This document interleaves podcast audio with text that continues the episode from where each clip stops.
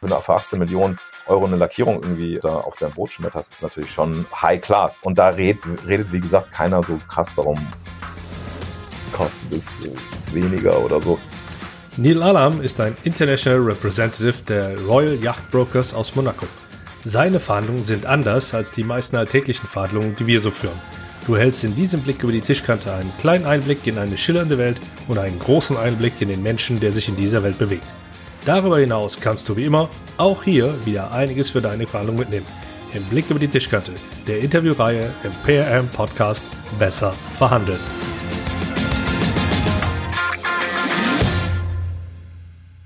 Hi und herzlich willkommen. Ich bin Andreas Schrader und seit mittlerweile zwei Jahren bekommst du von mir über diesen Kanal wertvolle Tipps für deine Verhandlung.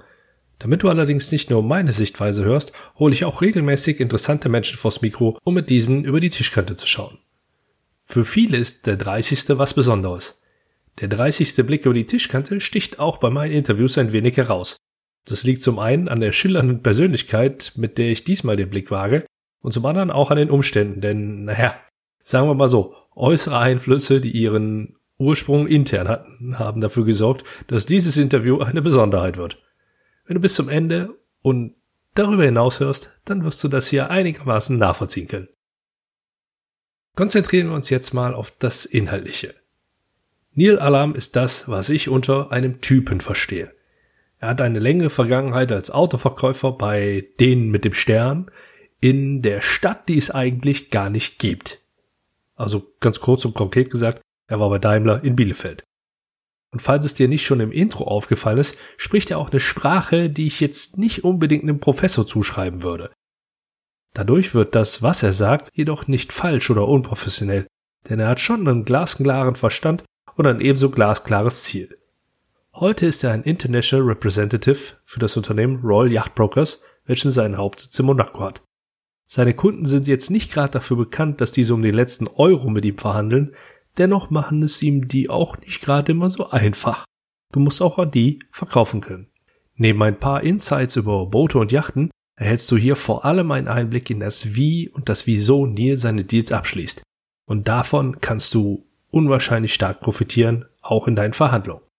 Wir hatten trotz der technischen Probleme eine verdammt gute Zeit und daran will ich dich gerne teilhaben lassen. Ich wünsche dir viel Spaß beim 30. Blick über die Tischkante mit Neil Alam. Ich sage herzlich willkommen hier bei mir im Podcast Neil Babor Alam. Hallo Neil. Hi, grüß dich. Neil, meine erste Frage an dich. Warum tust du das, was du tust?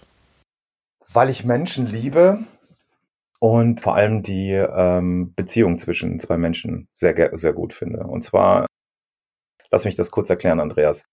Verkauf beziehungsweise das Leben, ja, ist im Endeffekt ein reiner Verkauf. Also ich als Mensch verkaufe mich ja tagtäglich. Du hast dich damals bei deiner Mutter verkauft, bei deinem Vater verkauft, dass du ein bisschen zu spät irgendwie vielleicht aufstehen möchtest oder dass du vielleicht heute nicht in die Schule gehen möchtest, etc. pp. Also es ist immer irgendwie äh, ein Verkauf von dem, was du praktisch haben möchtest oder was du willst, was dein Ziel hinten raus ist ich mache im Endeffekt diesen Job oder beziehungsweise ähm, dieses Momentum, äh, Menschen äh, mit Menschen über so einen bestimmten Beratungsprozess zu gehen, aus dem Grund, weil ich einfach es liebe, mit Menschen zusammen zu sein und Menschen kennenzulernen. So, das ist eigentlich der Haupt, Haupt, Hauptgrund, warum ich das tue, was ich tue.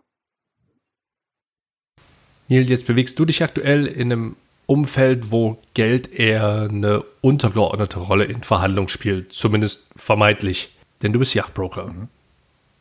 Hilf uns vielleicht mal so ein bisschen ganz kurz mit auf die Sprünge. Klar, der Name ist selbsterklärend, nur wie sieht so ein Tagesablauf bei dir aus? Sobald es um irgendwie große, große, große, große Summen an Geld geht, finde ich immer, dass dann immer noch mehr und mehr bedacht wird, sich selber zu verkaufen, beziehungsweise sich selber an der Stelle irgendwie hinzubringen, dass eine Beziehung entsteht zwischen zwei Menschen, die vertrauenswürdig ist. Und diese Beziehung zwischen zwei Menschen aufzubauen, äh, dann meistens das Produkt ist immer so ein bisschen so, so an der Seite. So, das ist so zehn Prozent. Wie gesagt, um ein bisschen Kontext jetzt da reinzubringen, äh, wo ich eigentlich auch herkomme. Ich bin äh, lange Verkäufer gewesen bei, bei, bei, bei dem Stern aus der Stadt, die es nicht gibt. Jetzt hab's ich gesagt. und habe dort wirklich sehr, sehr viel gelernt, was es heißt, Kunden eigentlich umzugehen und wo das Produkt, wo, wo, wo immer geguckt wird, Produkt und Nutzen, ja, also Produkt und Nutzen zum Kunden. Und ich finde, wir müssen ein bisschen weggehen davon, von diesem Produkt-Nutzen-Ding, so, sondern mehr von, äh, was kann ich ihm an Lebensqualität geben.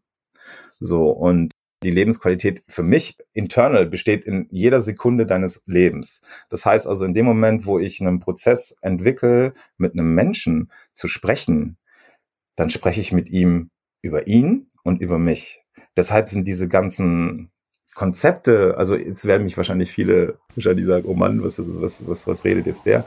Äh, diese ganzen W-Fragen, ja. Mhm. Also um, um, um immer darauf hinzukommen, um äh, äh, dem Kunden sprechen zu lassen, ist auf der einen Seite ja okay.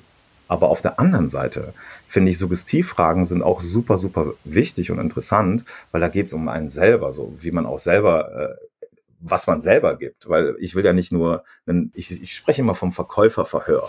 ja, also wir haben immer so das Problem, also in unserer heutigen Welt, äh, speziell so wie ich es erlebt habe, ist, dass wir ja, wir können eigentlich schon so das Licht in äh, in das Gesicht des Kunden irgendwie schmeißen und sagen, pass mal auf, äh, so, wer bist du eigentlich, um, um das richtige Produkt für dich zu finden? Und so soll es ja nicht sein. Nee. Ja, also so, es soll ja schon so sein, dass äh, zwei Menschen sich da unterhalten über ein bestimmtes Produkt, dann gibt es den Technikaffinen, dann gibt es mehr denjenigen, der mehr auf Beziehungen kommen will und so weiter. Es gibt diese ganzen verschiedenen Menschen und die Typisierung und Klassen und wir versuchen das psychologisch, pädagogisch immer so aufzusplitten, damit wir auch irgendwie eine, einen Werdegang haben, aber es ist viel zu kompliziert. Man muss es eigentlich viel einfacher denken wir beide treffen uns, du hast mich zum Beispiel gefunden, ja, und wir sprechen einfach. Zum Beispiel auf dem Podcast, wie wir es gerade schon besprochen haben, war es auch so interessant, dass wir schon richtig reingegangen sind ins Thema, weil wir einfach irgendwie angefangen haben zu sprechen und einfach das harmonisch rüberkommen haben lassen. Und das ist, mhm. finde ich, so wichtig. Und das ist das, was momentan nicht mehr so gemacht wird in unserer heutigen Welt. Es gibt verschiedene Produkte und ich will das jetzt gar nicht verpauschalisieren. Ja, klar, bei den Yachten oder bei so hochpreisigen Produkten ist es dann noch mal ein bisschen mh, hm, wie soll ich sagen, es ist dann nochmal ein bisschen anders, weil die Menschen auch von einem ganz anderen Standpunkt her kommen. Ja, also so die Kunden sind dann nicht äh, jetzt äh, gewillt, dafür 5,50 Euro auszugeben für ein bestimmtes Produkt und du musst es denen irgendwie 20 Minuten lang erklären, sondern äh, da geht es wirklich um eine Masse an Geld. Äh, äh, aber in erster Linie haben diese Menschen diese Yacht, also so habe ich es jetzt im Gefühl, immer schon zu 80 Prozent gekauft im Kopf. Hm. Ja, und 20 Prozent ist nur noch Beziehung. So, was man hat zwischen den Menschen. Wie komme ich rüber und wie äh, sehr vertraut mir dieser Mensch hinten raus, dass er mir den Zuschlag gibt, das zu tun für ihn. Ja, so, und da spielt halt Beziehung eine sehr, sehr, sehr große Rolle, meiner Meinung nach. Okay, damit wir das jetzt noch so ein bisschen besser einschätzen können, um auch mal so, so einen genaueren Überblick zu bekommen, wo du dich da jetzt gerade bewegst. Die Dinger kosten ja unwahrscheinlich viel Geld. Hast du da vielleicht so eine Range? Ab wann geht's da los? Die sind ja nach oben offen, nur damit wir einen Betrag haben, wo wir starten können? Also so eine, so eine A-Klasse, so ein Kleinwagen ist so bei 1,5 Millionen Euro fangen die ungefähr so an. Mhm. Und natürlich ist nach oben keine Grenze gesetzt. So, es werden halt irgendwann mal Einzelstücke. Ja, also es gibt Stockboats, sagt man. Also es gibt halt äh, Boote, die vom Band laufen. Ja, so und ähm, das sind halt äh, die Boote, die man äh, praktisch, da kann man auch viel konfigurieren, ja, also wie in einem Auto auch. Mhm. Äh, aber das sind Boote, die, die hat halt auch dein, dein Peer-Nachbar eventuell, ja, oder ja, also, oder halt äh, sind so die, die, die Volkswagen, ja, so, so mhm. die, die es halt so gibt. So, ne? Aber sobald wir dann in die Richtung Superjachten gehen, das ist nochmal so eine Abstufung. Es gibt ja Segeljachten und Motorjachten und es gibt dann mhm. äh, die Superjachten, äh, auch in S und in M, also immer wenn ihr das seht, wenn ihr praktisch ähm, eine M und ein Querstrich äh, sieht, dann seht ihr, wisst ihr, dass es eine Motorjacht ist und S äh, äh, Querstrich Y ist praktisch eine Sailjacht, also Segeljacht. Sobald es irgendwie in die in diese in diese Höhen geht Richtung 20, 30, 50 Millionen so da so in der Richtung, dann bist du schon äh, bei einem Einzelstück. Das heißt also, da konfigurierst du komplett selber, was du haben möchtest und äh, und dann kriegt dieses Boot einen Namen und dieses Boot darf diesen Namen behalten und muss diesen Namen auch behalten. Ist wie so ein Fahrzeugschein. Mhm. So, wenn dann das Boot zum Beispiel Lisa heißt. So, wenn du dann einen Refit machen möchtest für das Boot, das heißt also, wenn du die, wenn du das Boot gebraucht kaufen möchtest oder die Yacht gebraucht kaufen möchtest und sie wieder neu ausstatten möchtest, dann kriegt sie meistens eine 2 dahinter. Dann ist es Lisa 2, mhm. ja, oder Lisa 3, ja. So, das sind dann immer die Refits, weil diese Boote behalten in generell die Namen. Ja, von denen. Jetzt im Stockboard-Geschäft kannst du es eventuell ein bisschen anders äh, dealen, kannst du eventuell auch einen anderen Namen da draufhauen, aber ums bei Superjachten geht es gar nicht mehr, weil das sind wirklich Einzelstücke und die behalten meistens ihren Namen. Okay, also es ist eher der klassische B2C-Bereich als der B2B-Bereich, in dem du da unterwegs bist, mhm. oder? Ja, aber im Yachtbereich bist du meistens im äh, B2C-Bereich, weil äh, die Leute kaufen privat so ein Ding und ja, und, und, und, und jetzt eine Firma kauft jetzt nicht direkt eine Yacht, die chartern meistens eine Yacht, ja, wenn sie eine brauchen. Äh, aber ähm, aber in erster Linie ähm, äh, kaufen sich Menschen privat. Also es ist genau umgekehrt zum Automobilbusiness zum Beispiel, wo 90 Prozent eigentlich äh, der Neuwagengeschäfte im gewerblichen Bereich stattfindet. Und ähm, dort ist es genau umgedreht. Da ist es 95 Prozent der Geschäfte laufen da äh, privat. Ja, Wobei, privat. wenn wir im englischen Sprachgebrauch bleiben, bist du trotzdem im B2B, oder? Business-to-Billionär-Bereich da tätig, oder? ja, genau. Ja, genau. Business to Billionaires, ja. Das ist genau der Punkt. Äh, so ein Punkt, da würde ich gerne drauf eingehen, Andreas. Äh, Billionäre, ja, Milliardäre, ja, sagt man ja bei uns in Deutschland. Mhm. Weißt du, wie, das ist mir immer aufgefallen in meinem damaligen Verkäufer-Dasein. Ich will dieses Wort Verkäufer gar nicht so, in meinem damaligen Berater-Dasein, habe ich das immer gemerkt, dass sobald es um halt die kleineren Autos geht und da, wo auch das Geld vielleicht nicht so locker sitzt, gucken die Leute natürlich stringenter auf viele Sachen. Äh, sobald das Geld irgendwie ein bisschen lockerer sitzt, so, da ist es dann auch mal egal, wenn du dich vertippt hast und anstatt ein braunes Leder ein schwarzes Leder bestellt hast. und auf einmal kommt die S-Klasse vielleicht dann doch in einem schwarzen Leder um die Ecke und du musst es dann dem Kunden nochmal verkaufen, dass es so ist, wie es jetzt ist. Und meistens aber hast du da bessere Chancen, komischerweise, sobald halt die Beziehung passt, ne, ist halt der Weg oder der Prozess der Beratung oder des Abschlusses dann äh, um einiges einfacher ja, ähm, wenn die Beziehung äh, da ist zwischen dem Kunden und das Vertrauen vor allem. Dass man auch mal menschlich ist und mal einen Fehler machen kann. Wie baust du denn so ein Vertrauen zu einem Kunden so schnell wie möglich auf? Was sind denn da so deine Erfahrungswerte? So ehrlich wie möglich zu sein so ehrlich, also so, so einfach so, so authentisch und ehrlich wie möglich zu sein und so, so muss man die Beziehung im Endeffekt aufbauen. Und da geht's halt einher, was wir auch gerade off-topic äh, besprochen haben, dass man sich eingestehen muss, dass wenn das nicht passt zwischen den Menschen, ist es ja genauso wie im normalen Leben auch. Du lernst jemanden kennen und findest den irgendwie vielleicht nicht so, findest den so ein bisschen Medium, mhm. dann, ähm, dann hast du auch nicht so den Kontakt mit dem. Dann sagt man Hi and Bye und ist alles okay, wie geht's euch? Ja, hey, man kennt sich, man kennt sich über einen Freund oder so und man, man kennt sich halt. Aber man geht halt nicht tief drauf ein. Aber wenn du dann irgendeine Person irgendwann mal in deinem Leben findest, mit der du, mit der du sprichst und wo du sagst, wow, es klickt einfach, ja, zwischen euch beiden, ähm, dann, äh, dann geht man da auch viel tiefer rein. Und ich weiß nicht, das hast du bestimmt auch in deinem äh, ähm, Prozess, in deinem Verkaufsprozess auch erlebt, wo du äh, Menschen auf einmal kennengelernt hast, äh, die am Ende Freunde geworden sind. Hm. Ist zum einen gut, im B2B allerdings auch sehr gefährlich. Im B2B ja, äh, äh, aber im, äh, im, im B2C-Bereich, äh, sage ich dir ganz ehrlich, äh, fast das A und O so, ne? finde ich. Also für mich persönlich, ich habe, ich habe nur durch meine eigene Persönlichkeit am Endeffekt verkauft. Also so, es war, es ging mir immer ähm, darum, wenn ich auch wusste, so Mensch, das Auto ist oder oder auch vielleicht die Finanzen sind es eigentlich nicht, sondern habe ich die Leute auch dahin beraten zu sagen, Mensch, ey, meinst du nicht, dass du vielleicht noch mal ein bisschen warten solltest? Ja, so klar. Das hört jetzt jeder Verkaufsleiter absolut ungern. ja, so ne, weil da geht's halt immer um Gewinn und äh, da habe ich auch so einen schönen Hashtag äh, bei mir bei Instagram irgendwie verbaut. Der heißt Happiness before Revenue. Also glücklich sein, ja, bevor irgendwie äh, die Marge passt. Ja, das finde ich irgendwie immer wichtig, äh, dem Kunden gegenüber und auch den Respekt, dass der Kunde überhaupt mich auswählt oder auch das Haus auswählt, ja, da reinzukommen und mit jemandem zu reden. Deshalb, ich habe ja so einen Post abgesetzt mit All Salesmen are dead. Mhm. So, was ich damit auch meine, ist wirklich auch genau, geht auch wirklich in diese Richtung, Andres. Ich denke, dass der Job des Verkäufers wahrscheinlich kurz davor ist zu sterben. Und zwar, ähm, wir haben wirklich das Internet, wir haben so viele Sachen, jeder Kunde kennt sich teilweise besser aus als du selber. Und äh, äh, wenn es dann heißt ähm, Fortbildung und ich tue doch alles für meine Verkäufer von, dem, von, von der Verkaufsleiter Schiene, dann ist es meistens so, dass es, es immer abgetan wird, dass du irgendwelche Lehrgänge machen musst, aber es wird nicht persönlich auf dich eingegangen. Also es wird nicht auf dich als Mensch eingegangen, der für ein bestimmtes Team arbeitet. So, also ich kann. Da muss ich dir als Anbieter eben genau solcher Weiterbildung ein bisschen widersprechen. ja.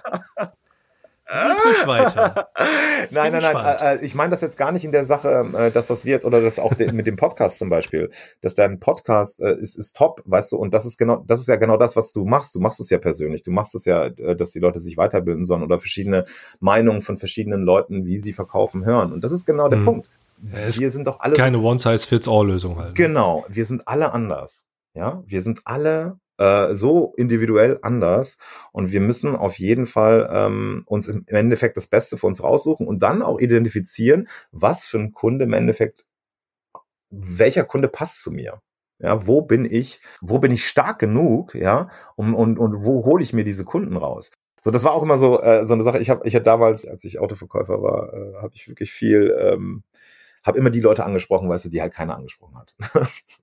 so und ich habe wirklich so viel Revenue reingeholt, also weil einfach Leute teilweise mit langen Haaren, Bart, 20 Meter groß, oder zwei Meter groß, ja, tätowiert und so, weißt du, kommt, weißt du, und alle so, oh Mann und so, weißt du, was will der denn jetzt? Und den verkaufe ich dann halt auf einmal einen dicken AMG, ne? So. Mhm. So. Und äh, absolut äh, äh Top, Top Manager, auch bei einer riesen Firma, äh, äh, ne, aber halt anders. ja, so und ähm, das hat mich ja so ein bisschen ausgemacht, weil ähm, weil ich halt immer so ein bisschen die Chance gesehen habe, auch in den Leuten, die halt vielleicht nicht jetzt so dem Nonplusultra, ich äh, mache mich jetzt erstmal fertig, weil ich jetzt ins, äh, ins Mercedes-Benz-Haus gehe und äh, ziehe mir jetzt mal meinen Anzug an und muss den dann ansprechen. Nee, sondern es ist mehr so die Herausforderung, einfach nur jemanden kennenzulernen und nicht dieses Produkt und dieses ganze Denken an der Seite zu haben. Deshalb denke ich halt, zum Beispiel siehe Elon Musk, ja, er hat nur Showrooms. Er hat wirklich nur Showrooms und wenn du ein Auto bestellen willst bei ihm, musst du dich am Computer setzen hm. und den online bestellen. Das heißt, was hat er natürlich damit? Die Synergy hat er äh, hergestellt, dass die Leute, die dort arbeiten, im Endeffekt einfach nur Berater sind. Ja, so. Und die Berater sind immer happy, weil die gar keine Zielvereinbarung haben. Sie haben gar keinen Druck. Sie sind nicht der Unternehmer im Unternehmen. Ja, weil das auch natürlich nicht so gewollt ist. Und was hat er natürlich da, dazu? Du hast natürlich, du gehst halt rein, du hast immer glückliche Gesichter. Ja, du bist halt, äh, du hast immer äh, einen, einen, einen tollen Werdegang. Also ich finde, bei Tesla irgendwie bin ich super gerne, weil ich einfach immer über verschiedene Sachen irgendwie quatschen kann und die Leute mir auch wirklich irgendwie auch über SpaceX und über verschiedene Sachen, was der Musk irgendwie kreiert, da auch was erzählen können zu, ne, weil sie halt interessiert sind und dann Lust drauf haben. Bloß wie gesagt, wenn du so viel Revenue und so viel Druck von allen Seiten bekommst, ob es jetzt vom Kunden ist, und ich will jetzt nicht hier abrechnen mit irgendwelchen Verkaufsleitern oder so, überhaupt nicht, ja, das geht mir nicht darum. Es geht halt nur darum, dass so ein bisschen das Konzept von damals, also in den 60er Jahren, so ein bisschen worn out ist, sage ich jetzt. Also das wird nicht so, was so ein Podcast zum Beispiel, ja, wird auch nicht so äh, äh jetzt äh, wird, wird mir nicht vermittelt, wenn ich irgendwo in einer großen Firma arbeite, hör dir mal den und den Podcast an. Oder geh mal da und da rein und, und äh, schau mal, wie man verkauft. Hör mal den Andreas an, ja, was der dazu zu sagen hat, etc. Ja, so, also um so irgendwie seinen eigenen Weg zu finden, muss man mittlerweile halt sein eigener Entrepreneur werden. Das lernen wir leider nicht in der Schule. Das ist leider auch so ein Thema dass äh, wir in der Schule wirklich nur als Angestellte ausgebildet werden und wir, wir lernen halt nicht selber irgendwie zu forschen. Und äh, da muss man sich erstmal durchkämpfen und da muss man, das muss man auch erstmal ablegen, diese jugendliche äh, Geschichte, die man halt in der Schule, wo wirklich das Gehirn im Endeffekt so aufnahmefähig ist wie nichts anderes. Und wir kriegen nur reingeprügelt irgendwie Mathe, Bio, Deutsch und äh, whatever. Ja, aber nicht irgendwie äh, wie äh, how to do this oder ähm, wie äh, kriege ich hin ähm, wie kann ich jemandem was verkaufen? Wie kann ich jemanden toll beraten? Wer bin ich eigentlich? Solche Sachen, dass man da wirklich drauf eingeht. So, ne? Und da kommt mir auch so ein Spruch wirklich jetzt gerade in den Kopf, der mir wirklich sehr, sehr weit geholfen hat. Als ich angefangen habe bei Mercedes-Benz, da äh, habe ich auch hier und da, musste ich immer mit mir selber kämpfen, weil ich teilweise von allen Seiten beschossen worden ist, beschossen worden bin, wie zum Beispiel der Kunde ist nicht zufrieden mit links oder rechts, ähm, der Verkaufsseiter ist nicht zufrieden mit deinen Zahlen. Und dann habe ich gemerkt, in Englisch war der Spruch damals, if it costs your peace, it is too expensive. Also wenn es mein Frieden kostet, wenn ich nicht mehr der bin, der ich bin, dann ist das alles gar nichts wert gerade, was ich hier mache. Ja, so und da kam auch so der Punkt zu sagen, so ich gehe jetzt auch raus aus der, aus der, aus der Kiste, ne? nach zehn Jahren. Ja, ich habe es mir lang genug da auch gegeben. Aber nach zehn Jahren äh, zu sagen, so, ähm, ich muss wieder ich werden, ne? So und weil man verliert sich da auch dann irgendwann mal und das Leben dreht sich leider ja um dieses Geld, aber es kann auch anders verdient werden. Ja, und äh, man, wenn man halt nicht an das Geld denkt als solches, sondern es zufliegen lässt und einfach so sich, sich selber treu bleibt, dann ähm, denke ich, ähm, kann man viel weiterkommen. So. Neil, du blickst ja jetzt schon auf einen ziemlich weitreichenden Erfahrungsschatz zurück. Mhm. Ich würde gerne noch mal auf das Thema Yachten zurückkommen. Sehr gerne. Denn ich finde die Gesprächssituationen, in denen die Verhandlungen halt einfach spannend. Hast du da vielleicht so ein paar Beispiele, über die du reden kannst oder darfst, damit wir so auch mal uns so vorstellen können, wie laufen denn so die, die Verkaufsgespräche da ab? Und dann können wir vielleicht so ein paar positive, negative Sachen rausfinden, die ja auch durchaus relevant für zukünftige Verhandlungen sein könnten. Und wie gesagt, was mich richtig interessiert, sind die positiven und natürlich auch vielleicht negative Erfahrungen, die du da gesammelt hast. Äh, eine positive Erfahrung bei äh, Yachten oder generell im Verkauf. Wenn wir aber, wenn du, du willst bei den Yachten bleiben, ich merke das schon. Ja klar, ich meine, ist halt ein äh, besonderes Klientel. Ja. Und dann hört man nicht alle Tage und da würde ich halt gerne ein bisschen tiefer reingehen. Ja. Es ist interkulturell, die haben eine ganz andere Motivation und da können wir, glaube ich, unwahrscheinlich viel rausziehen. Und mal ganz ehrlich, das sind ja Gespräche, die, die für mich nicht alltäglich sind und für die Hörer wahrscheinlich auch nicht. Und das finde ich so spannend. Mhm. Und zwar das Positivste, was mir immer, was oder was, was auch immer entsteht, ist die Rückmeldung beziehungsweise das Vernetzen gegenseitig mit dem Menschen dahinter. Ja, das ist so, sind so, so positive äh, Aspekte. Also ich will jetzt gar nicht so aufs Detail gehen, weil ich möchte schon ein bisschen schützen, die Leute. Ja, also so, es geht darum, mh, hm, klar, diskret zu sein, ja, freundlich zu sein und dann am Ende irgendwie diesen Menschen in beziehungsmäßig auch zu verstehen, so. Also als es muss ja nicht immer ein Freund werden, aber es kann ja jemand sein, was du mit dem nicht gut verstehst. So. Zum Beispiel bei mir ist positiv, dass ich immer versuche, sofort aufs Du zu gehen. So, ne? So, das ist so, weil es lockert mich. Also es lockert mich persönlich und auch mal über einen Off-Topic zu reden, der vielleicht mal ein bisschen rabiater ist, vielleicht vulgär oder whatever. Ja, so, ne, aber halt auf jeden Fall diese Situation zu lockern, dass es heißt so, du Verkäufer oder du Broker und ich äh, und ich Milliardär so. Ja, ne? also, ne? also das muss im Endeffekt, es muss äh, müssen Themen rauskommen oder beziehungsweise du musst äh, äh, das Gespräch auch in Themen führen können, wo du diese ganze Situation auflockerst, weil äh, der schlechte oder der negative Teil im Endeffekt für deinen Kunden in dem Moment ist, wenn er äh, den äh, das überweisen muss, diese Masse an Geld, ja, ne, und sagen muss, okay, äh, jetzt äh, haben wir uns so lange festgeredet und so viele Verträge unterschrieben und Due Diligence gemacht und so weiter und so fort und Finanzierung und etc. alles ist durch und jetzt musst du auch tatsächlich das Go geben. Das ist vielleicht für den, ja, für den einen oder anderen äh, äh, ist das äh, durch seine Art vielleicht ein bisschen negativer Geld weggehen zu lassen. Aber was ich meine mit Lebensqualität, weil ich gebe mir auch die Lebensqualität zu dem Produkt. Und wenn du eine Lebensqualität zu dem Produkt gibst, musst du als Mensch doch derjenige sein, der der praktisch die Tür öffnet zu diesem ganzen, was da passiert gerade. Und deshalb kannst du gar nicht unfreundlich dieses Geschäft machen. Das heißt also, es gibt Tage bei mir auch, oder es gab Tage bei mir auch, wo ich nicht, wo ich definitiv nicht in der Lage war, irgendwas zu verkaufen. Weißt du? So, ähm, und wenn man angestellter Verkäufer ist, ja, dann muss man es tun. So, das heißt also, du musst über deinen Schatten springen. das ist, ist so, und das legt sich oft wieder da in irgendwie komischen Gesprächen, komische Richtungen, in der es auf einmal gegangen ist, äh, Beschwerden. Alles, was du irgendwie so an der Seite irgendwie dann, ähm, dann hörst oder das, was dein, was du, wo du dich dann wieder rauswinden musst, hinten raus, passieren meistens in den Situationen, wo du eigentlich nicht in der Lage bist, ja, gerade zu verkaufen, weil es dir vielleicht irgendwie persönlich schlecht geht oder so, oder weil du einfach gar nicht so den Kopf gerade dafür hast. Und ähm, das sollte man halt berücksichtigen, definitiv. Und äh, man muss sich das eingestehen und zu sagen auch, heute geht's vielleicht nicht so und ich nehme mich mal ein bisschen zurück. Wie gehst du denn in so einem Verkaufsgespräch mit Menschen um, die dich jetzt mit überholten Forderungen schon fast, ja, sagen wir mal, attackieren? Also als Beispiel, da kommt jetzt einer und sagt dir, hey, pass auf, den Preis, den du aufgerufen hast, davon zahle ich maximal drei Viertel und den ganzen Service, also Crew, Anmeldung, Catering etc., was weiß ich, was da noch alles mit drin mhm. ist, das möchte ich gerne geschenkt haben. Wie gehst du denn mit mhm. solchen Leuten, mit solchen Forderungen um? Ich bin ja Consultant, weißt du? Also ich bin ja ein Yachtbroker, der Consultant ist. Das heißt also, ich bin derjenige, der wirklich auch ein Team hinter sich hat. Also ich arbeite ja für einer der größten Brokerages in Monaco, also für, den, für die Royal Yacht Brokers, ja, ist von Tommaso Chiabara, die Firma. Ein absoluter Entrepreneur und äh, der, was der gerade erzeugt, ist eine absolute Synergy. Er versucht halt wirklich jetzt den größten Yachtbrokerladen der Welt herzustellen gerade. Ne? Und äh, ich bin einer davon. Bin auch sehr äh, geehrt dazu, das zu tun, äh, weil da kommt auch jetzt nicht jeder gerade rein in so ein, in so ein Yachtbroker-Geschäft.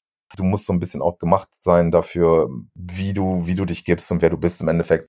Er sagt immer selber zu uns in irgendwelchen Webinars oder in, äh, in, in, in, in Skype-Anrufen, äh, dass wir uns wirklich, dass wir uns einfach so gut wie möglich fühlen müssen. Und wenn es manchmal auch nicht geht, und da lerne ich gerade so extrem viel, genau das, was ich die ganze Zeit gedacht habe. Und ich denke so, ich bin jetzt echt angekommen, weil ich auch erst seit, ähm, seit, äh, seit August offiziell richtig da drin arbeite und äh, aber schon davor viel gemacht habe. Ja, es ist schon, ich glaube, es ist schon super, super wichtig, dass wenn du in einem Yachtgeschäft unterwegs bist oder beziehungsweise in einem Geschäft, wo du sehr, sehr hochpreisige Ware anbietest, ja, dass du natürlich also äh, genau bist oder auch, auch, auch transparent bist. Und das ist auch so ein bisschen äh, dein eigenes Mindset, also für äh, ist, äh, müsste im Endeffekt mehr von Profit of Purpose sein. Ja. Also wir sollen nicht mehr an unseren Profit denken, sondern mehr an den Grund, warum wir das tun, so. Ja. So mehr an die Lebensqualität, die dahinter steckt für den Kunden oder auch für mich selber, ja, als Verkäufer natürlich ja, so ähm, äh, selber den Weg zu finden, so friedlich und so und so und so ausgeglichen wie möglich zu sein, um dem Menschen, der da ist, der eine, eine, eine User Experience haben möchte, der praktisch eine, eine Experience, eine, eine Kauf-Experience haben möchte, die halt jenseits von jeder Welt ist so. Und das heißt, das kannst du nur erreichen, meiner Meinung nach, wenn du eine Beziehung aufbaust, eine zwischenmenschliche Beziehung. Da, wo es nicht um den Kunden geht. Und in, wie gesagt, in, in so Bereichen mit, mit, mit, mit hochpreisigen Produkten ist es immens wichtig, eine Beziehung zu haben mit einem Menschen und nicht einfach nur auf Teufel komm raus, es zu verhökern. Ja, so, das ist halt so das Ding. So, ich, ich sag dir auch manchmal, äh, du, manchmal wissen die Menschen, wie gesagt, also in umso höher, hochpreisiger die, die, ähm, die Produkte werden, umso mehr wissen die auch Bescheid. Ja, und umso mehr, wenn du dann ernsthafte Kunden vor dir hast, umso mehr haben sie das Ding schon gekauft. So. Du als Verkäufer oder als Broker kannst es im Endeffekt nur versauen. ne?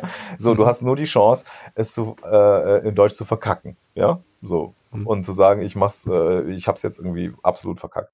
Aber ähm, in erster Linie bist du die 20 Prozent und äh, das habe ich auch von, von unserer, von meiner neuen Firma gelernt, dass die Relationship, also die Beziehung zwischen äh, dem Menschen, das A und O ist. Ja, das heißt also du und dieser Mensch, der äh, das zu 80 Prozent in seinem Kopf gesetzt hat, dass er das kaufen möchte, muss im Endeffekt auf einer Höhe sein und auf ihr müsst ihr müsst klicken. So, das ist das ist ein Muss. Ja, und das kannst du nur über Zwischenmenschlichkeit und über Beziehung. Wenn dich da einer ein bisschen härter anpackt, gibst du dem dann eher was drauf als einem freundlicheren Typen? Also gehst du da eher so in die Richtung und sagst, hey, wir sind Buddies und du kriegst von mir jetzt vielleicht noch das und das und das und den und den Service? Oder sagst du eher, hey, komm, du kriegst das und das und das und dafür lässt du mich aber bitte, bitte, bitte in Ruhe. Das entscheide ja meistens ja nicht ich direkt so. Ne? Also da ist ja dann immer noch das Ding dahinter, dass da jemand anders noch dahinter ist. Ja, ob es jetzt die Werft ist oder ob es der Head of Sales ist. Ja, mit dem muss ich drüber sprechen. Und dieses Thema, das ist so ein ganz klassisches Thema, was ja die Menschen da draußen schon rausgefunden haben. Ja, kennst du diesen Spruch? wenn du das nicht kannst, dann lass mich mal bitte mit deinem Verkaufsleiter drüber reden. Nee, habe ich noch nie gehört. noch nie. Noch nie, nee, noch um nie. Gottes Willen. Weißt du, so, wenn das immer so weit ist, ist ja schon eigentlich alles verloren. Ja, so, da bist du eigentlich schon durch mit dem Thema. Das heißt auch, dass er eigentlich gar keinen Bock auf dich hat, so, sondern dass du einfach nur sagst, okay, ich spreche mit meinem Chef über den Preis, so. Ne? So, es geht mir nicht gar nicht darum, so. Weißt du, du kriegst am Ende noch, vielleicht kriegst du noch einen Punkt dazu, ja, und sagst, mein Gott, ich habe jetzt auch eine Einheit jetzt doch verkauft. Kommt ja, drauf an, wie so. dein Chef das abwickelt. Genau, genau. Oder er, oder er sagt, du hast gar nichts mehr damit zu tun. Äh, nein, ähm, so soll es ja nicht sein. Es soll ja nicht so sein, dass, dass wir auf einmal nur, wenn es um Preisgestaltung geht, da steckt meistens ein Team hinter. Und ich sag dir eins, deshalb mache ich das mit diesen Yachten oder auch, ich mache ja auch ein bisschen Real Estate noch und bin gerade kurz davor auch, das wird sich morgen rausstellen, ob ich auch eventuell Flugzeuge sogar anbieten kann ne, in meinem mhm. Geschäft. Ich mache das wirklich in dem Metier, da spielt dann Geld auch keine Rolex mehr, sage ich immer, ja, weil da, da geben sie Menschen sich nicht mehr die Blöße, weißt du, zu sagen, Mensch, warum ist das so teuer so, ne? So, in dem Metier, da ist es dann eher so, dass es dann vielleicht dann doch das teure Holz genommen wird, anstatt das, ne, das mhm. äh, billige so. Und dann hast du mal schnell, nur weil du das Außendeck, den Außendeck irgendwie belagerst, hast du mal schnell zwei Millionen Euro weg. Oder machst du eine Lackierung, ja, für 18 Millionen Euro. Da sagst du auch, okay, warum?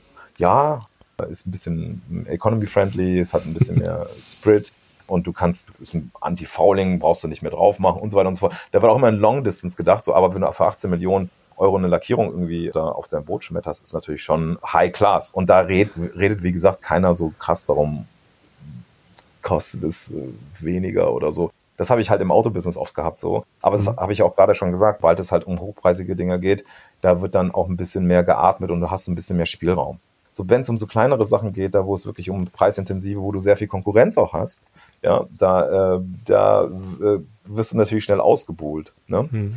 So, und das, und das meine ich ja, Andreas, es gibt keine, also meiner Meinung nach, es gibt kein Allgemeinrezept, wie man was verkauft, ja, weil alles hat immer eine bestimmte Art und Weise. Ja, ein Handyverkäufer ist für mich jemand anders als ein Autoverkäufer. Ein Autoverkäufer ist was anderes. Damals wurden wir immer mit Pferdeverkäufern also so, ne? so wo ich, äh, das habe ich, das kam auch aus den 80ern, glaube ich, weißt du, du bist doch ein alter Pferdeverkäufer so, ja, wenn du Autos verkaufst. und ich dachte so, geil, ist doch eigentlich nicht schlecht, ein Pferde, weißt du, so mit Animals oder halt mit, mit, mit, mit, mit, mit Tieren umzugehen, so, und auch, und dann, und dann habe ich aber erst mal hinten raus gemerkt, dass es eigentlich negativ ist, als statt positiv. aber, aber ich habe mir immer das immer sehr positiv vorgestellt. Ich dachte, Mensch, ich mag Pferde, weißt du, das sind total schöne und äh, tolle Wesen, ja, und Pferdeverkauf hört sich doch auch nicht schlecht an. So. Na, bis mir dann mal ein Kollege gesagt hat, du, das ist eigentlich total negativ. Und ich so, boah, ich habe das die ganze Zeit positiv gesehen, ne? So. ja, aber das ist halt der Mindset, so, den du selber haben musst, ne, denke ich, um irgendwie da durchzugehen. Ne? Also ich mhm. finde, wir müssen auch von Hierarchien mehr zu Networken gehen. So, das ist auch so ein bisschen so die Essenz in unserem Gespräch, was ich eigentlich sagen will, auch in diesem Podcast dass wir weg von allen Hierarchie-Momenten kommen müssen und eigentlich ein angestellter Verkäufer im Endeffekt, glaube ich, absolut divergent ist zu dem Produkt, was es im Endeffekt auszeichnen soll. Also sollten sich die Konzerne mal wirklich Gedanken drüber machen, ob sie nicht einfach sagen, weißt du was, hier ist ein Computer und wer verkaufen will, der verkauft so.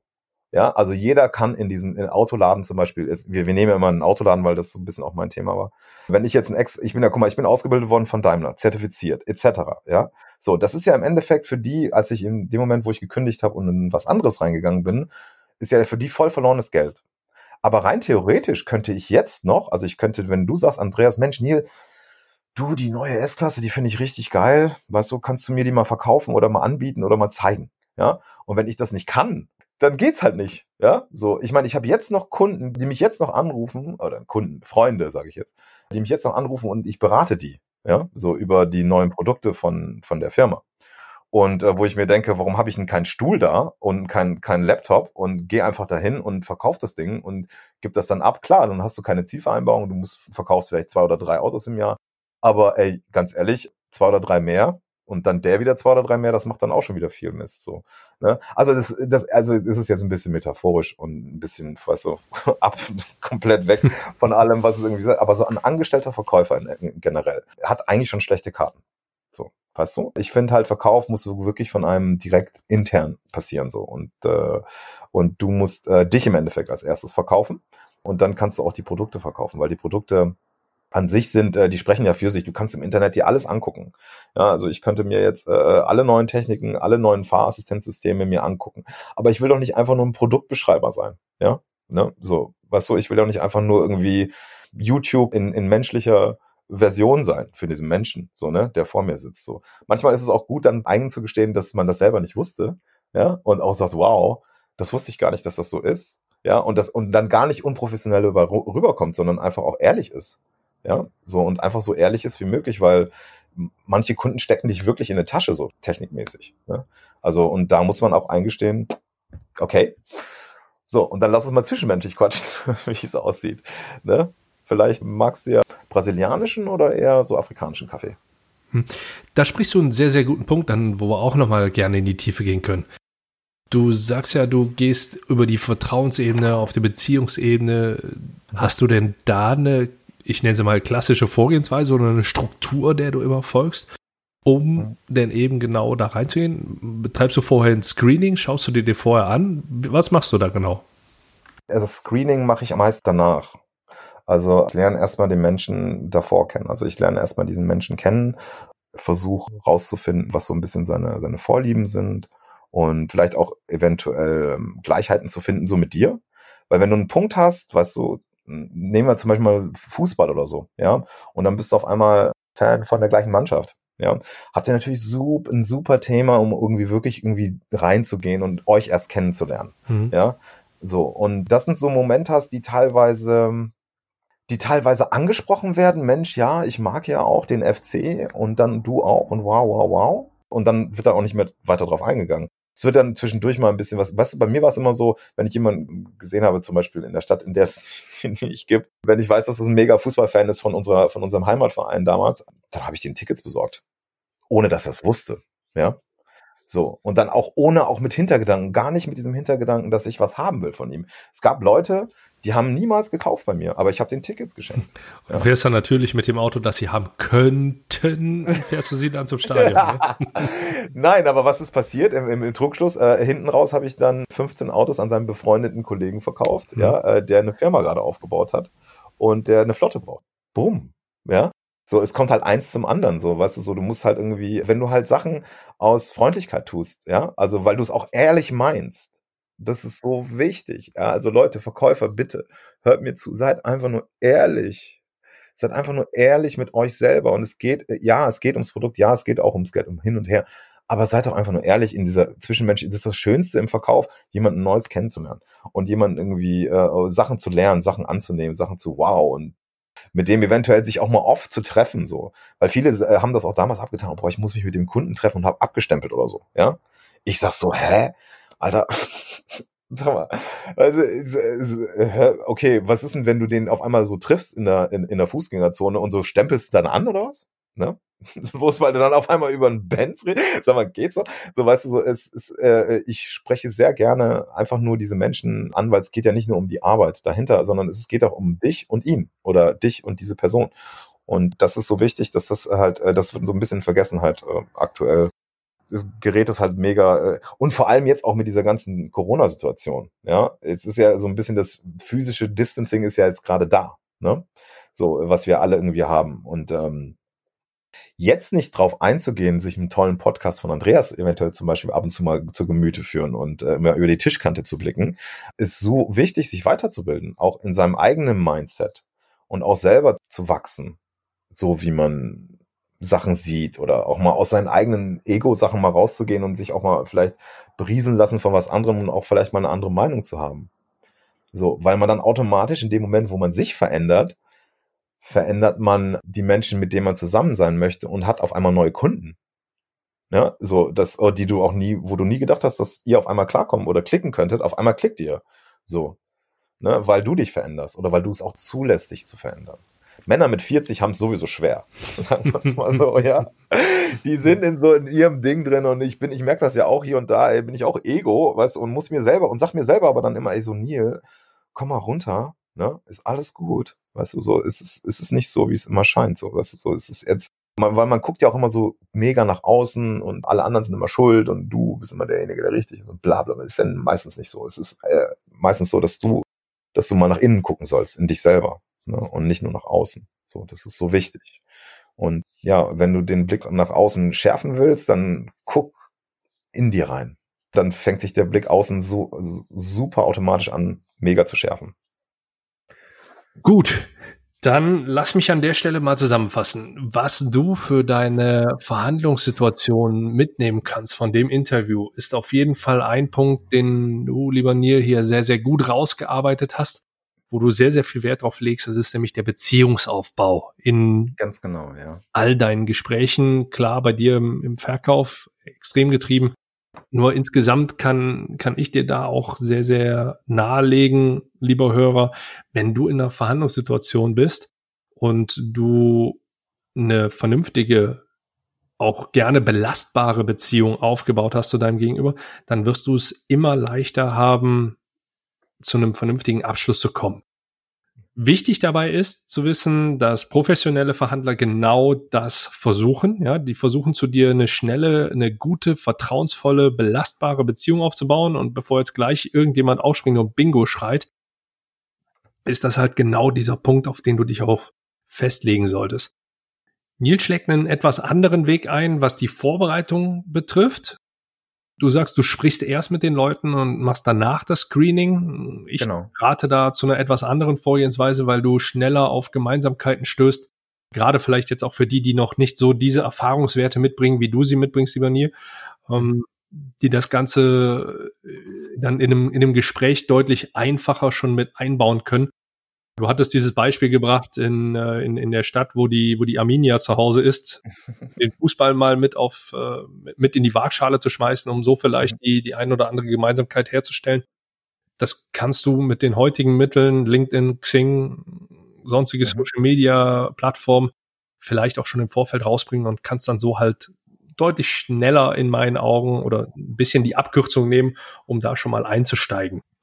Ein weiteren Punkt, den du mit reingebracht hast, der vielleicht nur so, so, so ich sag mal, in einem, in einem Nebensatz deutlich wurde, der für mich allerdings nochmal sehr, sehr wichtig ist, ist der, der Tat, die Tatsache, dass du zwar klar mit einer Struktur arbeiten solltest, du hast ja auch genauso gelernt zu verkaufen mhm. damals in, im Rahmen deiner Ausbildung und musstest da quasi auch äh, strukturell vorgehen hast das irgendwann für dich entwickelt aufgrund deiner Persönlichkeit und deines, deines eigenen Werdegangs, dass du gesagt hast, da ist allerdings nicht alles von das, was ich so umsetzen möchte und ich bin auf eine andere Art und Weise doch deutlich erfolgreicher und fühle mich dabei wohler, als wenn ich jetzt permanent dieser Struktur folge, die vielleicht gar nicht so auch zu mir oder zu meiner Persönlichkeit passt.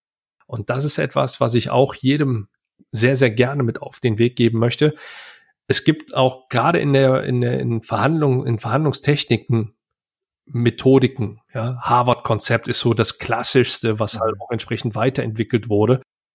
Es gibt noch viele andere Konzepte, die die einen oder anderen schlauen Leute weiterentwickelt haben und mit ihren eigenen Erfahrungswerten angereichert haben, das vielleicht auch noch sehr, sehr gut mit Marketing vollgepackt haben, so dass man sagen kann, das ist auch ein Konzept, wonach ich verhandle.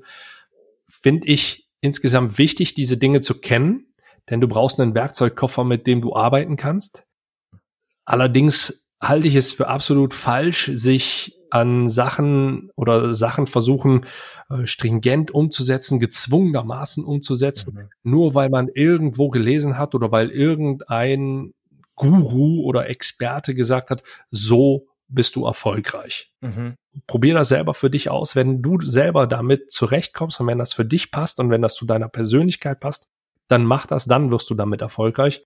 Wenn du da absolute Zahnschmerzen mit hast, solche Dinge mit umzusetzen, dann lass es sein. Das war auch so ein, so ein Learning, was du mitgegeben hast, wo du gesagt hast, nicht jeder Kunde passt zu dir.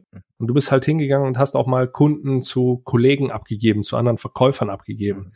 Da werden die ich sag mal, die traditionell denkenden Leiter, gerade im Vertrieb und je nachdem, wie auch die, die Unternehmen aufgestellt sind, noch ein bisschen Zahnschmerzen mit haben mit, mit so einer Aussage und so einer Vorgehensweise. Allerdings ist es doch auch irgendwo was, was ich unternehmerisch denkend sehr, sehr positiv bewerte, denn du hältst den Kunden im Unternehmen und so ein Kunde merkt ja auch, wenn die Chemie nicht stimmt.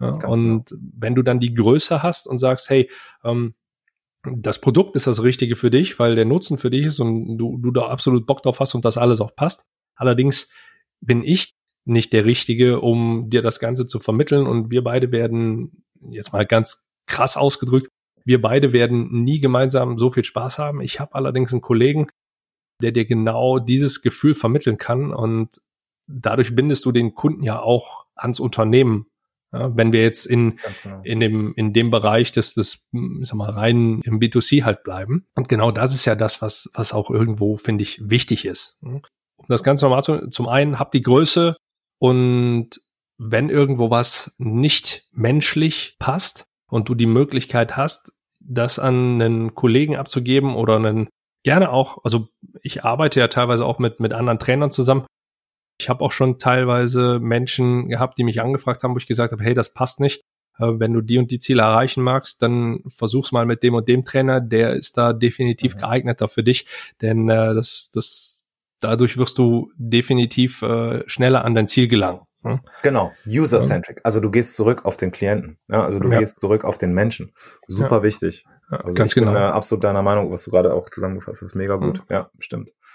Kleiner, kleiner provokanter Einwurf an der Stelle.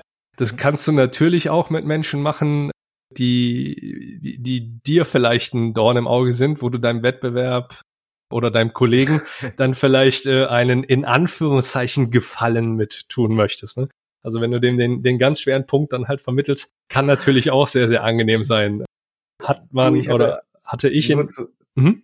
nur zur Info, ich hatte wirklich, also äh, in, in der Situation, Kunden zum Beispiel abzugeben, habe ich durchweg positive Erfahrungen mitgemacht. Aus dem Grund, weil ich meistens dann über diesen Kunden, den ich abgegeben habe, letztendlich einen anderen Kunden generiert habe, der mhm. besser zu mir gepasst hat durch ihn. Oder auch andersrum, durch meine Verkäuferkollegen, ja, die äh, praktisch mehr Freunde waren als Kollegen, mhm. die haben auch wiederum das dann irgendwann mal auch so getan und gesagt, Mensch, Neil, ich komme mit dem nicht klar, kannst du mit dem mal reden? So, mhm. es, es, auf einmal kamen wir dann wiederum klar. Also es war, es hat sich so ein bisschen so eingebürgert bei uns dann unten im, im Laden, so dass wir uns die so ein bisschen zuspielen, ne, die Kunden. Ne, so mhm. und das war auf einmal top. Also es war auf einmal eine neue Sache und wir so im Fünfer-Team da unten haben uns auf einmal so links und rechts die Kunden irgendwie hin und her geschmissen so und dann war es auch kein Thema, weil man kannte die Kunden teilweise ja schon intern so äh, dass auch mal einer, wenn du mal im Urlaub warst, zum Beispiel den mal übernimmt und dann hast du auch gleich die richtige Person, die den übernimmt. Ja, mhm. so und nicht immer, nicht dann gleich so von äh, von Höchstchen auf Stöckchen ja. und von mir jetzt als äh, ich will jetzt nicht sagen migriert, aber aber mir als dunkelhäutiger, also so der, äh, der praktisch dann jetzt nicht, dass sie vielleicht gerade abgibt an jemanden, der jetzt vielleicht, ja, ein bisschen stumpfer mit der ganzen Sache umgeht, sondern auch so ein bisschen, so ein bisschen in die gleiche Richtung geht wie ich. Ja, mhm. so und dann ist, ist die User Experience, also die die die die Erfahrung des äh, des Kunden, die bleibt immer gleich und die bleibt dem Produkt vor allem gerecht. Ja, mhm. so und äh, das ist halt so das Ding. Sobald es um so Hoch-Performance oder beziehungsweise Premium-Produkte geht, dann ist es super super wichtig, dass man dem Produkt gerecht wird. Ja, so, also so, also ich, also als ich als Person, ja, muss dem Produkt irgendwo gerecht werden und sagen auch, äh, das ist jetzt nicht irgendwie nur eine, nur ein Milchbeutel, ja, den ich jetzt gerade verkaufe, ja, mhm. sondern das ist wirklich mehr, ja, so mhm. und es hat halt wirklich viel mit, weil, weißt du, es wird doch Millionen von Euros werden noch reingesteckt in Marketing äh, ne, bei solchen Produkten. Und dann, wenn du das nicht widerspiegelst, weil du bist ja derjenige, der du bist Mercedes in dem Moment. Also du bist die die Marke, du vertrittst die Marke. Ja, du bist der Botschafter. Mhm. Und weil du der Botschafter bist, musst du dich natürlich auch klar, weil du auch über Weiterbildung geredet hast. Ich finde, Weiterbildung gehört in erster Linie wirklich zu dir selber so. Du musst selber im Marketingbereich dich ein bisschen besser ähm, auskennen. Jeder hat einen Social Media Kanal. Ja, also ich nenne das Kanäle. Facebook ist nicht schlecht oder Instagram. Übrigens, ihr könnt mir alle folgen, wenn ihr so weit schon gekommen seid in eurem Podcast unter Neil Deluxe in uh, Instagram. Hm, Packe ich mit in die Links rein, ja. Ja, super. Es ist super wichtig, äh, finde ich, dass einer, der, der in dieser Situation ist, dass er bitte, bitte, bitte der Marke im Endeffekt gerecht wird und dann gar nicht so auf das Produkt, also das Produkt als solches ja, aber auch auf dieses ganze drumrum, ja. Zum Beispiel versucht ja BMW Freude am Fahren. Die versuchen dadurch zu, äh, durch diesen Satz versuchen sie Lebensqualität denen zu geben und nicht nur ein Produkt nutzen. Ja, genauso wie das Beste oder nichts. Ja, so und diese ganzen Untertitel, ja, so die haben so viel Volumen und Masse, ja, dass man, dass man das nicht einfach nur so abtun kann, wie von wegen, so das ist nur ein Spruch, ja, sondern, sondern da musst du ein Deep Dive machen, da musst du reingehen und für dich selber irgendwie versuchen, deine Kirschen zu pflücken und zu sagen, so da, das, da kann ich mich voll mit identifizieren und das möchte ich gerne irgendwie auch vermitteln und in meinen eigenen Worten. Und da kann man anfangen aufzubauen, ja. Also um selber praktisch dem Produkt gerecht zu werden. Mhm. Aber wirklich in erster Linie geht's um dich okay. und den Menschen. Bevor wir jetzt hier noch einen zweiten Hauptteil aufmachen, ja, weil ich gleich nochmal eine Zusammenfassung reinbringen muss, greife ich jetzt mal gerade diese kleine schöne Wortkombination mhm. auf, die du mit reingepackt hast, den Deep Dive. Denn genau so habe ich auch meine, meine Abschlussfragerunde genannt, der du dich jetzt stellen darfst. Ich bin mal gespannt, ob ich dich eingefangen bekomme, denn ich hätte gern kurze Antworten, okay. allerdings äh, inklusive einer kleinen Erklärung. Und bei der kleinen Erklärung habe ich schon so die leise Befürchtung, dass ich da vielleicht das eine oder andere Mal intervenieren darf. Machen, kannst du gerne machen, ja. Ich rede gerne. Ja. Also von daher, Neil, erste Frage an dich. Worauf bist du stolz? Ich bin stolz, dass wir alle in einer, auf einem Planeten Erde leben. Und jetzt kommt er so, okay, warum, was, was ist das? Äh, ich mhm. meine, ähm, seit der ganzen Corona-Geschichte sage ich zum Beispiel nicht mehr in irgendwelchen, ich, ich, ich denke jetzt nicht mehr in Flaggen und Grenzen. Wenn mich Menschen fragen, woher ich eigentlich komme, sage ich Planet Erde. Und damit meine ich eigentlich das große Ganze Beziehung. Wir sind Menschen alle, ja, wir haben Beziehungsrechte. Ja, also wir können äh, mit jedem Menschen uns auseinandersetzen. Und ich bin besonders stolz, dass ich so ein offener, nach Beziehung suchender und süchtiger Mensch bin, äh, der, der, der soziale soziale Kontakte haben will. Deshalb ist Social Distancing für mich gerade so ein bisschen schwer. Deshalb sage ich immer Physical Distancing, weil wir haben ja die Kanäle, Gott sei Dank, in unserer heutigen Zeit, um sozial trotzdem verbunden zu sein. Und deshalb ist es super wichtig, Verkäufer und Verkäufer, die das jetzt äh, bis hierhin schon gehört haben, ähm, Leute, macht euch echt Gedanken über euch selber. Macht einen Kanal auf, äh, äh, redet über euch, also, äh, traut euch, traut euch einfach über hm. euch selber zu reden. So. Und Gut, bevor du jetzt alle weiteren Fragen schon hier beantwortest, mache ich dann hier mal einen Cut und steig mal mit der nächsten Frage ein. So, auf was kannst du am besten verzichten? Verkäufer. Gut, Punkt. Wer oder was inspiriert dich? Also wer mich echt inspiriert und ich kann das echt jedem zugute führen, der so ein bisschen Englisch kann, er sollte sich Gary Vaynerchuk reinziehen. Ich bin so ein Gary Vaynerchuk-Typ, Gary V auch genannt bei Instagram mit zwei mhm. Doppel-E. So ein Typ, der euch einfach zeigt, dass es total einfach geht, dass es Marketing, dass das um dich geht und er gibt halt so viel Informationen und so viel Tipps. Top-Mann, äh, der inspiriert mich einfach mega. Ja, seitdem ich irgendwie auch in dieser Yachtindustrie äh, da drin bin, ist er so meine Driving Force, um auch locker zu bleiben, auch wenn es um mal um mehrere Millionen geht oder wenn es dann auch mal um eine Lackierung geht, die dann mehrere Millionen kostet, dass du dich einfach sagst, Mensch, ist ein bisschen zu teuer, so für dich selber, weißt du, sondern du musst es ja auch irgendwie äh, dann mhm. so so verkaufen können und sagen können, dass es äh, dass es eigentlich eigentlich gut ist, ne, das zu tun, weil er auch in den und den und sieben Weltmeeren unterwegs ist, da wo halt äh, sowas vielleicht dann schon eher gebraucht wird, ja, als jetzt auf auf dem mhm. auf dem Wunsdorfer Stralsunder See. ne? Ja, wie bildest du dich weiter? Also Weiterbildung ist für mich Menschen kennenlernen, die deren positiven Sachen kennenlernen und deren negativen Sachen nicht persönlich nehmen. Also ich versuche äh, meine Weiterbildung, also Weiterbildung generell, Podcasts, äh, YouTube, äh, alles, was dich interessiert, ob es Wirtschaftsnews sind, also jeden Kanal auszunutzen, klar, der dich interessiert, um im Endeffekt ein großes Allgemeinwissen aufzubauen. Aber in erster Linie beeinflussen mich oder, oder finde ich, was das Wichtigste ist, das sind die Menschen, mit denen du redest und dass du positive Sachen als positiv wegsteckst, die auch nicht zu extrem feierst. Ja, dann kannst du auch die negativen Sachen, die dann geschrieben werden über dich oder äh, wo du dem entgegen gegenüberstehst, können dich auch nicht mehr so krass belasten. Und was würdest du dir selbst zu Beginn deiner Karriere raten? Mehr Geduld zu haben. Weil man so als junger Typ, also wenn ich jetzt 20 Jahre zurückdenke, pff, ich meine, nach der Uni direkt irgendwie zu, zu Benz irgendwie eingestiegen. Das war schon, wow, das war schon so, ich war einfach nicht geduldig genug. So, ich wollte halt alles sofort, ne? So und ähm, ähm, Geduld. Geduld ist eigentlich so, so das, äh, was ich. Äh, ansonsten würde ich einfach alles genauso machen, wie ich es gemacht habe. Aber ein bisschen geduldiger sein. Und wie lautet dein Verhandlungstipp für unsere Zuhörer? Das Produkt das Produkt sein lassen aber aufhören, ein bisschen von diesem Produkt nutzen und Kunden wegzukommen und mehr auf Lebensqualität hinzugehen. Also mehr Lebensqualität versuchen zu verkaufen. Und das entsteht nur dann, wenn deine eigene Lebensqualität, die du widerspiegelst in dem Moment, auch positiv ist und positiv angehaucht ist. Letzte Frage. Mhm. Womit wirst du in diesem Jahr aufhören? Fleisch zu essen. Definitiv. Sorry, das sage ich jetzt. Und ich weiß noch, wie wir alle gegrillt haben und so draußen. Aber das hören jetzt viele, ja, ich will Vegetarier werden. So, ich bin, bin jetzt so Pescatarier gerade so. Ich kann Fisch noch nicht ganz weglassen, aber damit will ich aufhören. Ja, das ist so mein Ziel. Nach dieser ganzen Tönnies-Geschichte und so. Ne, also, äh, das war schon wirklich ein Hammer und äh, ist ja so durch die Medien geballert und äh, nee, wir sind alle doch auf der einer Erde und was soll das? Ich will einfach aufhören, Fleisch zu essen. Das ist so das Größte, was ich gerade machen möchte. Okay, gut. Dann sage ich an der Stelle, Neil, vielen, vielen Dank für dieses spannende Interview, was auch hier und da von der einen oder anderen Situation begleitet wurde, von, der von technischen Schwierigkeiten beeinflusst wurde. Also für dich, lieber Zuhörer, wir hatten zwischendurch einen Stromausfall hier und mussten nochmal noch mal, noch mal zwischen, Willst du erzählen, zwischendurch nochmal beginnen.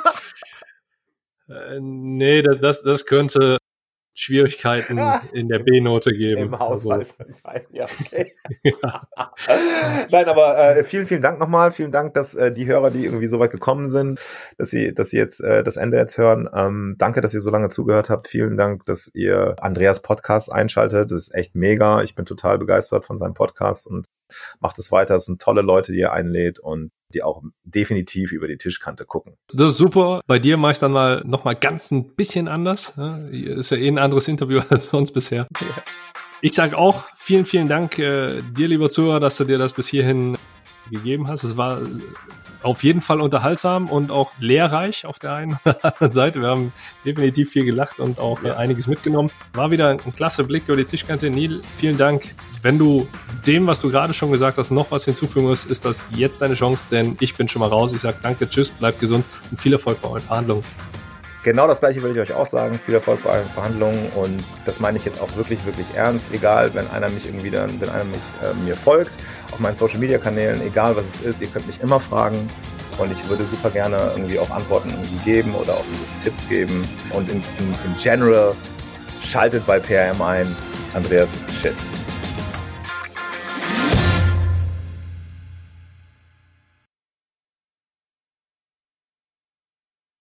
Andreas. Ja, ich habe hier gerade einen Stromausfall. Ach du meine Güte, ach was.